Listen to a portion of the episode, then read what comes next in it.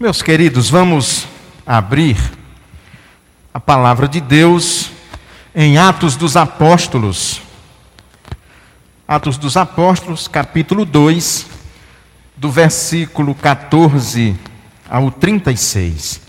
É um trecho bem extenso, geralmente nesses textos assim mais longos, eu costumo é, ir fazendo a leitura e a exposição simultaneamente. Então é assim que nós vamos fazer, vamos orar.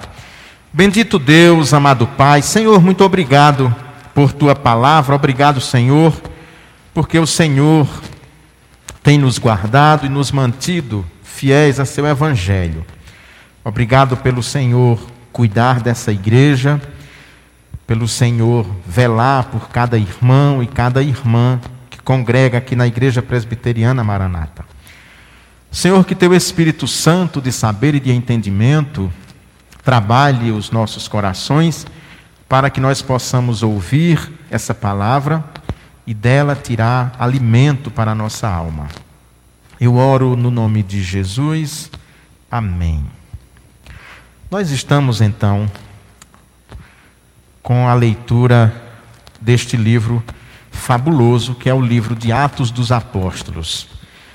Escrito por Lucas, inicialmente, Atos dos Apóstolos, na verdade, era fazia parte de um mesmo bloco, de um mesmo pergaminho.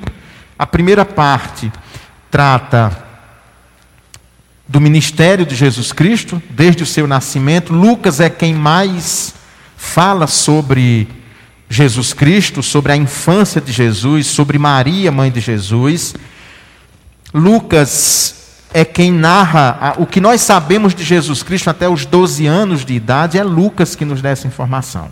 Então é um texto, Lucas é muito importante neste sentido. O livro de Atos dos Apóstolos é muito interessante, que tem partes do livro, tem partes narradas em terceira pessoa, ou seja, Lucas é um observador de longe que está vendo ou que alguém contou para ele essas esses fatos e ele escreveu, como por exemplo o que nós estamos vendo aqui de Pedro. A impressão que nós temos é que Lucas não estava presente nesse momento que Pedro fez esse sermão. Ele ouviu de outras pessoas e, e fez a narrativa. Mas alguns momentos dentro do livro de Atos dos Apóstolos, ele começa a, a usar a terceira pessoa do, do singular nós. Nós. Ou seja, é, a terceira pessoa do plural, desculpa. Ele então começa a fazer parte da narrativa. A fazer parte. Então, muita coisa que Lucas conta nesse livro, ele viveu, ele vivenciou, ele estava presente. Nós vimos que nós estamos no domingo de Pentecostes, o Espírito Santo desce, desce como se fosse labaredas, há uma manifestação muito grande do Espírito, e nós vimos que já naquele dia, quando nós fizemos essa leitura, nós já falamos que isso foi compreendido e hoje fica mais claro como o cumprimento de uma profecia de Joel. Águido leu esses textos para a gente, de Joel. Pedro percebeu que aquele texto estava sendo cumprido. O que era que a profecia de Joel? O que é que a profecia diz? Que nos últimos dias o Espírito de Deus iria descer sobre todas as pessoas. Porque no Antigo Testamento o Espírito Santo não descia sobre todas as pessoas. Algumas pessoas com dons especiais recebiam o Espírito Santo. Os reis, por exemplo, os profetas, alguns sacerdotes, mas não era todo mundo. Joel disse que o Espírito ia descer sobre todas as pessoas, homens e mulheres, de maneira que em Jesus Cristo, na verdade, não existe diferença entre homem e mulher. Todos somos iguais. Todos temos o mesmo valor, a mesma importância. Isso parece algo muito trivial, porque a gente já vive isso no cotidiano. Mas numa sociedade dois mil anos atrás, que a mulher não tinha nenhum valor, essa é uma ideia que revolucionou a mente de muita gente. Como assim? Quer dizer então que a mulher não é um ser de segunda classe? Porque era isso que se imaginava. Era que a mulher não tinha a mesma capacidade cognitiva, intelectual do homem, por exemplo. Tanto que as mulheres não eram colocadas na escola para ter formação. O que mulher aprendia era cozinhar, lavar, cuidar de uma casa, nem se passava roupa naquele tempo, cuidar de uma casa, cuidar de menino, ficar dentro de casa. Era isso. Toda essa esses avanços, né, que houve é, das mulheres se deve muito ao cristianismo, a maneira como o cristianismo coloca a mulher dentro do processo. Então, o Espírito Santo naquele dia tinha 120 pessoas, e o texto diz que Maria, mãe de Jesus, e aquelas mulheres todas estavam lá. Tinha muita mulher nesse dia, não era só homem, não. Então, isso é algo importante, Lucas deixa isso muito forte. A presença das mulheres no Evangelho de Lucas é muito forte, e em todos os textos dele. São informações importantes para a gente entender como a cabeça do autor bíblico funcionava, como estava funcionando. Agora nós vamos então para o sermão de Pedro. Vocês se lembram que na última pregação, os judeus, muita gente que estava em Jerusalém, estava pensando que aquele grupo de 120 estava bêbado. Era nove da manhã. Mas disseram: esse povo está bêbado, porque estavam falando em línguas, não eram em línguas estranhas, vejam bem. Não era essa falar em língua das igrejas pentecostais, não. Todas as pessoas de todas as línguas, de todos os quadrantes que estavam presentes em Jerusalém, cada um ouvia na sua própria língua. Então ficaram admirados. O que é que está acontecendo? Como é que gente tão simples assim, imagina um de nós, qualquer um de nós aqui, fôssemos convidados para participar de uma assembleia da ONU, que tem gente de todos os países do mundo, e de repente começasse a falar e sem que precisasse daquele fone de ouvido que eles ficam com as traduções simultâneas, a mensagem chegasse no ouvido de cada pessoa de cada país do mundo associado à ONU em sua própria língua. Como assim? Mas esse brasileiro como é que ele consegue falar e nós entendemos todos na nossa língua? Como é que isso pode? Como é que isso acontece? O que há de extraordinário hoje aqui? E alguns diziam, devem estar bêbados. No mínimo, esse pessoal está bêbado. Essa foi a primeira ideia, né? Nós vemos que sempre há gente que vai é, zombar e que não vai acreditar na palavra de Deus. Sempre vai haver essas pessoas. Vamos então para o nosso texto, o cumprimento de uma profecia. Vai do versículo 14 até o 21. Eu peço que vocês permaneçam com as Bíblias abertas. Então, pondo-se em pé com os onze, Pedro tomou a palavra e disse-lhes: homens judeus, e todos os que habitais em Jerusalém, que isto fique claro para vós. Escutai as minhas palavras. Esses homens não estão embriagados, como pensais, visto que é apenas nove horas do dia. Mas isto é o que havia sido falado pelo profeta Joel. E acontecerá nos últimos dias, diz o Senhor, que derramarei do meu espírito sobre todas as pessoas, e os vossos filhos e as vossas filhas profetizarão, os vossos jovens terão visões, os vossos velhos terão sonhos. E naqueles dias derramarei do meu espírito sobre os meus servos e sobre as minhas servas, e eles profetizarão. E mostrarei feitos extraordinários em cima no céu e sinais embaixo na terra, e sangue, fogo e vapor de fumaça. O sol se transformará em trevas e a lua em sangue antes que venha o grande e glorioso dia do Senhor. E acontecerá que todo aquele que invocar o nome do Senhor será salvo. Vejam bem. Essa profecia, ela foi cumprida naquele momento em parte. Em parte. Por quê? Porque a lua não ficou da cor de fogo. Esses fenômenos da natureza que Joel profetizou que iria acontecer nos últimos tempos, nenhum desses fenômenos aconteceu naquele dia. O mundo, do ponto de vista cósmico, dos astros, continuou do mesmo jeito. A gente precisa entender essa questão de profecias da Bíblia. Essa questão de profecias é o seguinte: você tem profecias na Bíblia que já foram cumpridas totalmente. Por exemplo, todas as profecias a respeito de Jesus Cristo foram todas cumpridas, com exceção do seu retorno. Mas tudo que se profetizou sobre Jesus foi cumprido.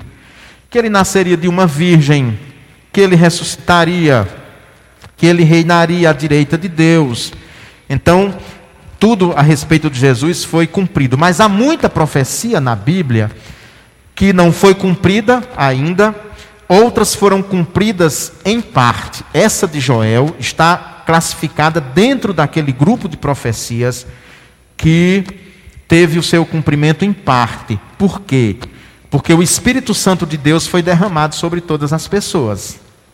Então, essa parte foi cumprida sobre jovens, velhos, crianças, escravos, servos e livres, sobre todas as pessoas. Então, Joel, Pedro entendeu aqui que estava havendo um cumprimento de uma profecia de Joel. Às vezes nós ficamos muito preocupados com profecias. E agora, então, essa aqui fala da nuvem de gafanhotos. Vocês viram quando quando Águido leu o texto, fala de uma nuvem de gafanhotos. Esses dias, então, com os gafanhotos vindo para o Brasil, mas desviaram, né, desistiram de vir para o Brasil, porque eles viram que nem para gafanhoto estava bom aqui. Então, eles mudaram, foram para outro lugar, porque aqui não estava bom para eles, não. Está muito ruim a situação. Mas, por causa dessa nuvem de gafanhotos, eu li cada coisa e ouvi cada coisa na internet que não está assim, não está escrito por causa disso. Que estava acontecendo isso, que estava acontecendo aquilo. Ora, nós estamos, primeiro, sempre teve essas pestes, né? Esses, eu não sei se vocês se lembram. Há algum tempo aqui em Paracatu, eu já morava aqui por causa das plantações de, de cana de açúcar, que hoje Paracatu praticamente ela é cheia de cana, principalmente naquela área do Entre Ribeiros, deu uma borboletazinha verde. Vocês se lembram?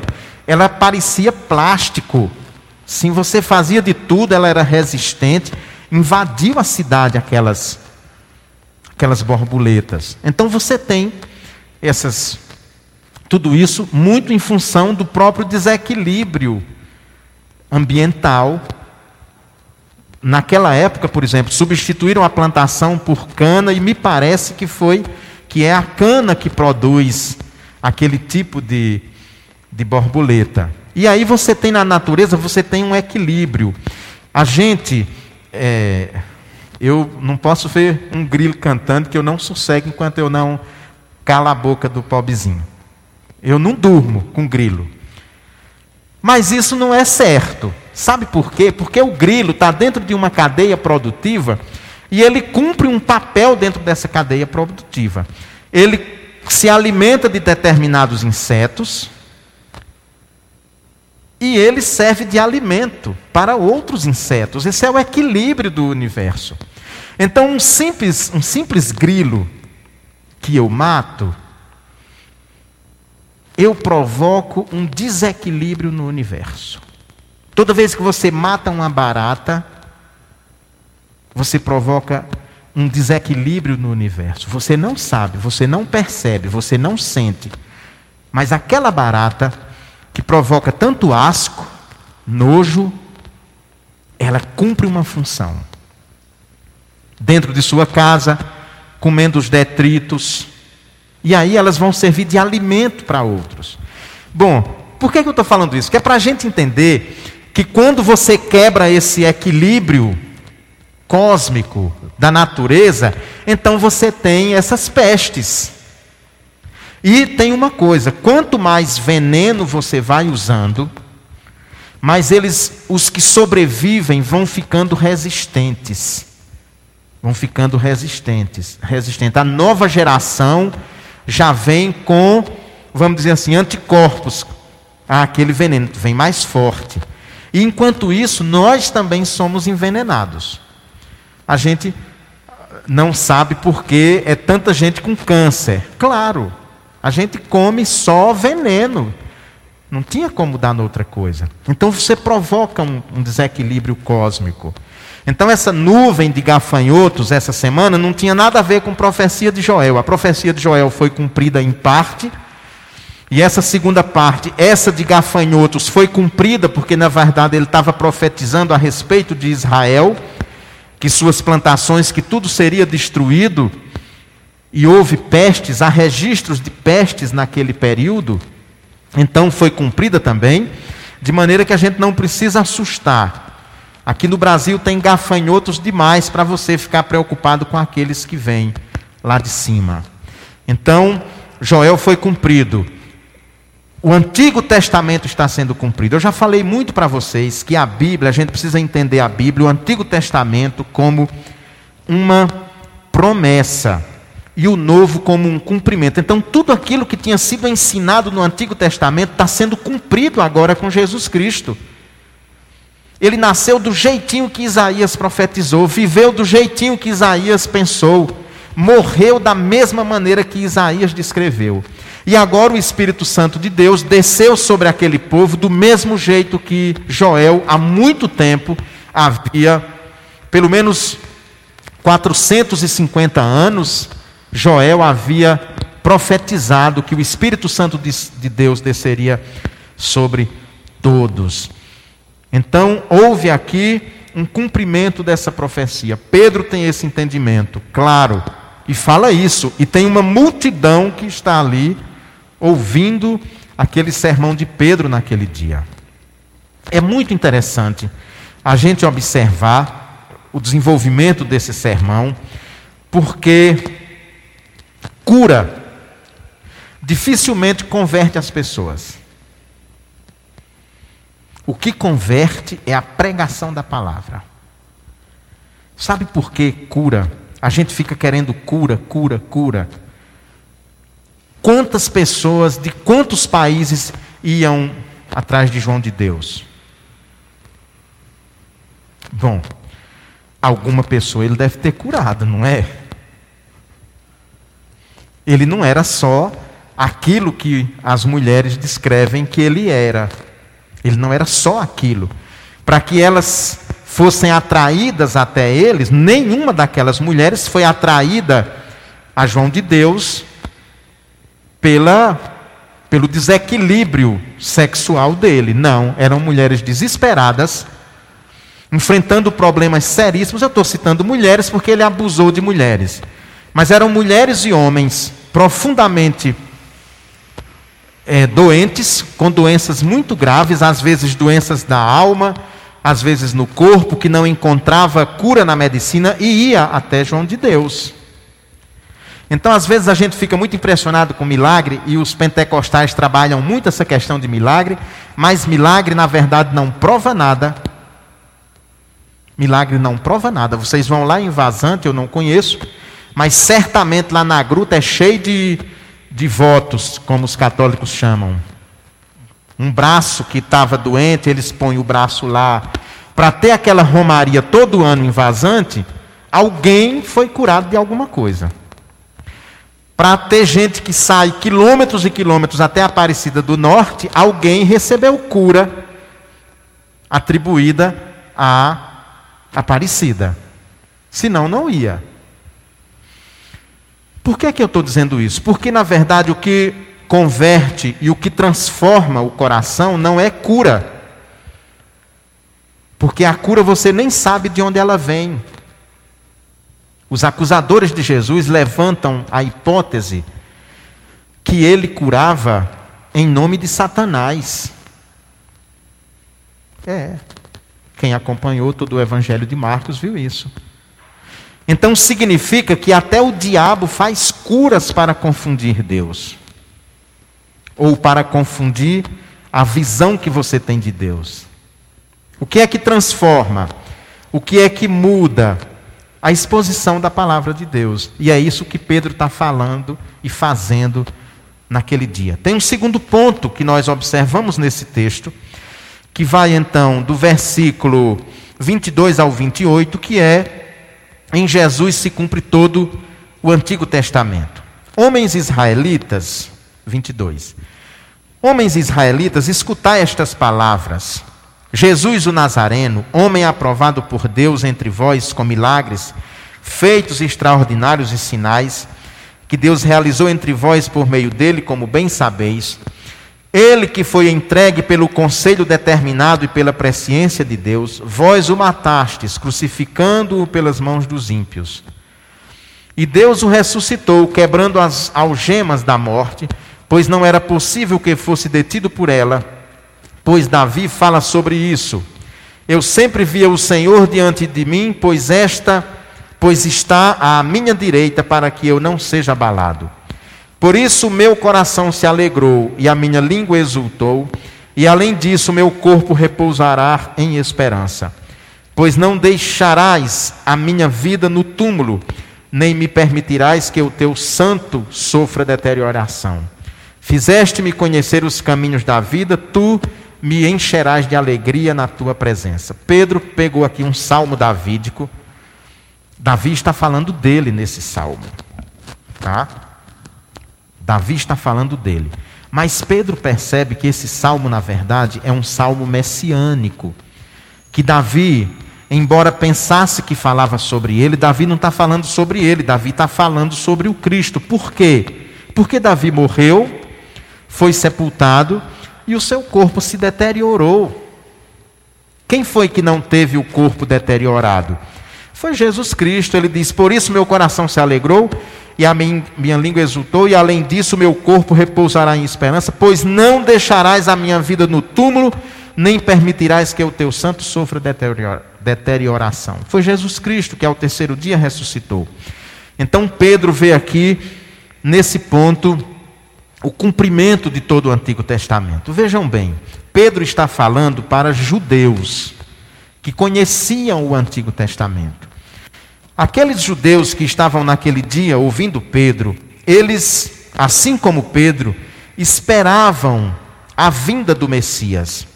Aqueles judeus, durante anos e anos e anos, esperavam que Deus mandasse um resgatador, alguém que os salvasse, alguém que os livrasse de toda a opressão. O grande problema é porque muitos judeus imaginavam que esse libertador, esse Messias, ia cumprir uma função política em Israel. Como era essa função política? Era libertar a nação de Israel do domínio estrangeiro, naquele momento, o domínio romano. Esse é o erro de interpretação, porque as profecias a respeito do Messias são muito mais abrangentes e não se encerram numa libertação política real, mas vai muito além disso. Então Pedro está falando: olha, esse Jesus, Davi está falando sobre Jesus.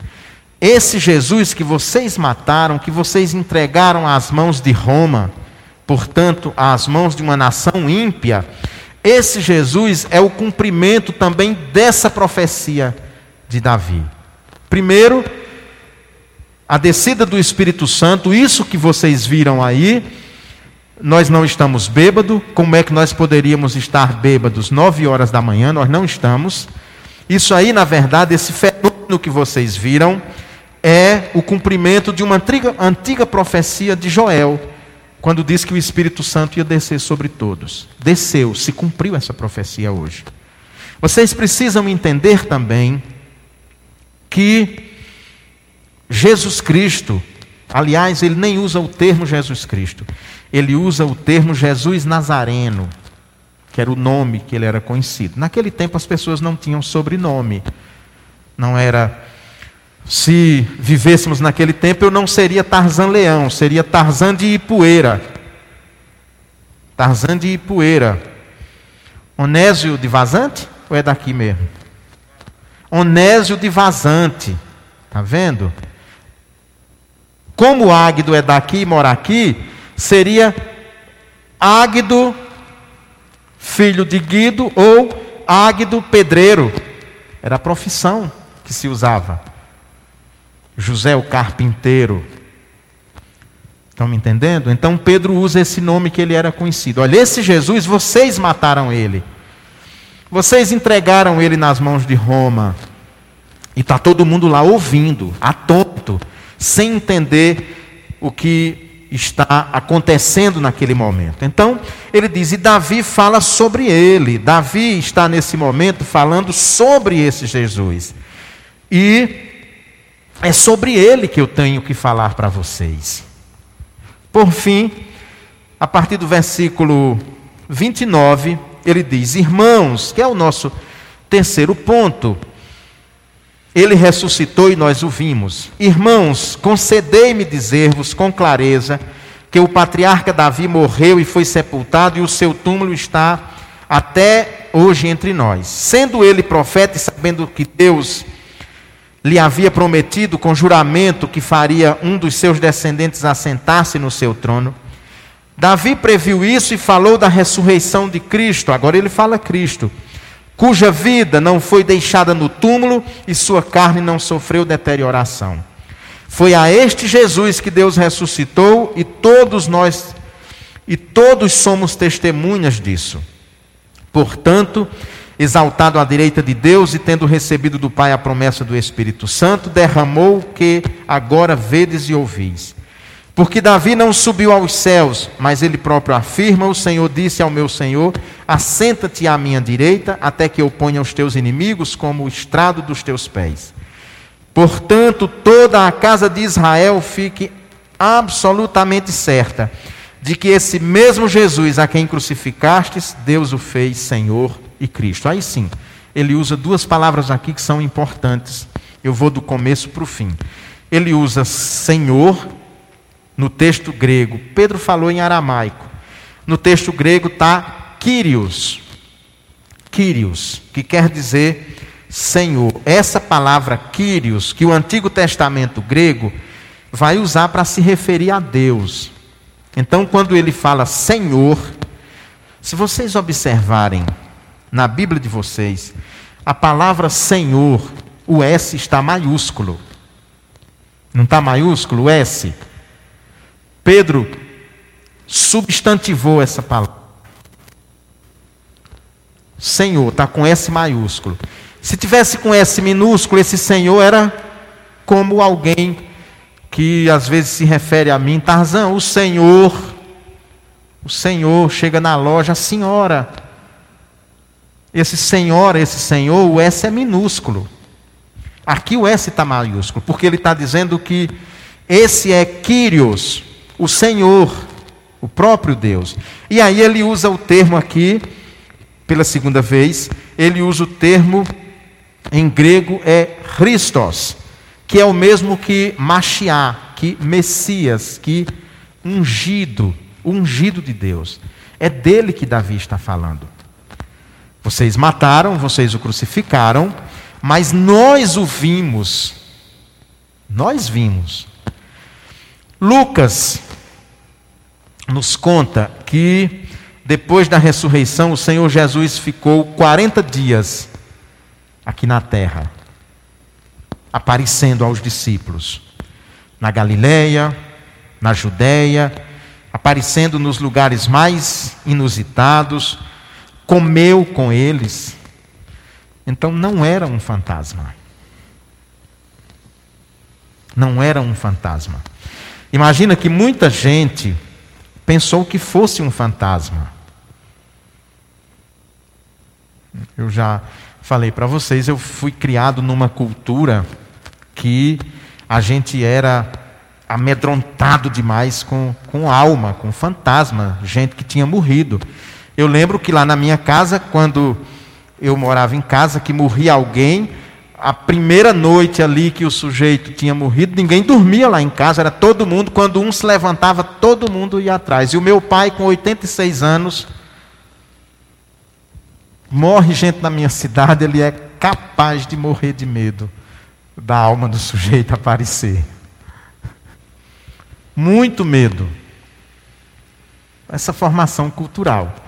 Meus meninos foram criados sem esse tipo de medo. Não passei esse medo para eles. Então, e, aquela cultura judaica tinha isso. Eles achavam que, principalmente nos primeiros dias, quando a pessoa morria, primeiro, segundo, até o terceiro dia, a alma ainda ficava meio que debatendo aqui, achando uma brechinha para voltar para o corpo, tipo Ghost. Viram o filme Ghost já? Vocês viram, né? Que a alma do sujeito fica querendo voltar e não tem jeito, né? Vai. Eles achavam, tinha judeus que imaginavam isso, sabia? Que podia ser que o corpo, por isso que elas vão no terceiro dia, porque sabe que, que Jesus, no terceiro dia, a alma dele já tinha desistido do corpo e ido embora, se de fato ele tivesse morrido. É por isso que vai no terceiro dia. Porque eles achavam que com dois dias até o terceiro a alma ficava ali. O que é que Pedro está dizendo? Olha, nós não vimos um fantasma. Porque, segundo a crença, eram três dias que a alma ficava. Ele ficou 40. Ele comeu com os discípulos, assou peixe na beira do lago de Tiberíades. Assou peixe, comeu, se sentou no chão, caminhou, conversou.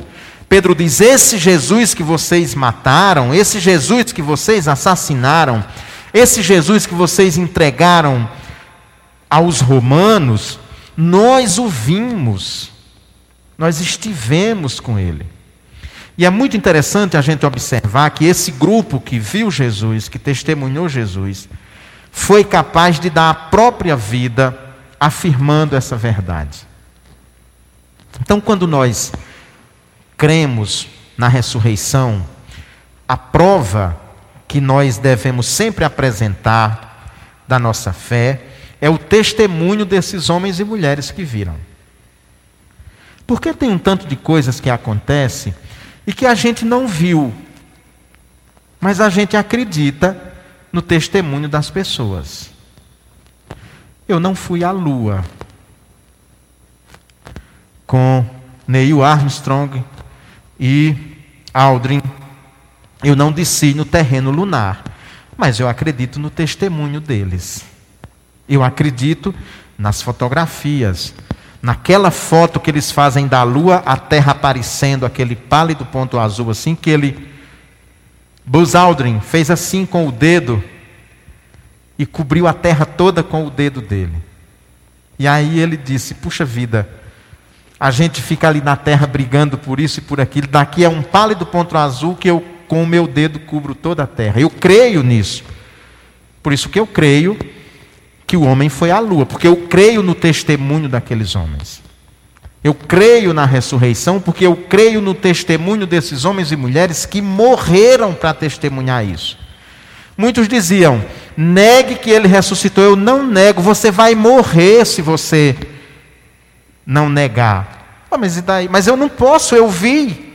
Como é que eu posso dizer que não vi uma pessoa que eu vi, que convivi, mas negue, não custa negar. Se você negar, você não vai ser morto. Mas eu não posso ir contra aquilo que meus olhos viram, meus ouvidos ouviram e minhas mãos tocaram. João diz isso. Os nossos olhos viram, nossos ouvidos ouviram e nossas mãos tocaram o corpo ressurreto de Jesus. É isso que Pedro está falando. E aí o que acontece? Ele encerra dizendo Portanto, toda a casa de Israel fique absolutamente certa que esse mesmo Jesus a quem crucificastes, Deus o fez Senhor e Cristo. Ou seja, Deus o fez Senhor do universo e é Ele então que reina sobre toda a terra, é Ele que reina sobre todos nós. E nele vocês precisam crer, porque o que nós estamos dizendo aqui não é uma invenção Há muita gente que viu, há muita gente que testemunha também o que aconteceu. E aí nós vamos ver, eu não vou adiantar, nós vamos ver que isso provoca um impacto tão grande naquela multidão que milhares de pessoas se convertem. Os olhos se abrem, é como se os olhos estivessem com, com terra e ficaram limpos E aí muitos vão se render. Por quê? Por causa do sermão. Por causa dessa palavra. Então, é a palavra de Deus. É a palavra de Deus que transforma, é a palavra de Deus que faz com que as pessoas deixem a incredulidade de lado e passem a crer em Jesus. Pedro fala de milagres, mas os milagres de Jesus, todos eles apontavam para a sua divindade, mas aqueles milagres não tinham sido nada se ele não tivesse ressuscitado ao terceiro dia. Então, que a gente sempre tenha em mente que o que transforma, o que é capaz de transformar o coração de quem não crê, é a exposição da palavra de Deus, e foi para isso que todos nós fomos chamados, não só os ministros, mas todo aquele que crê em Jesus Cristo.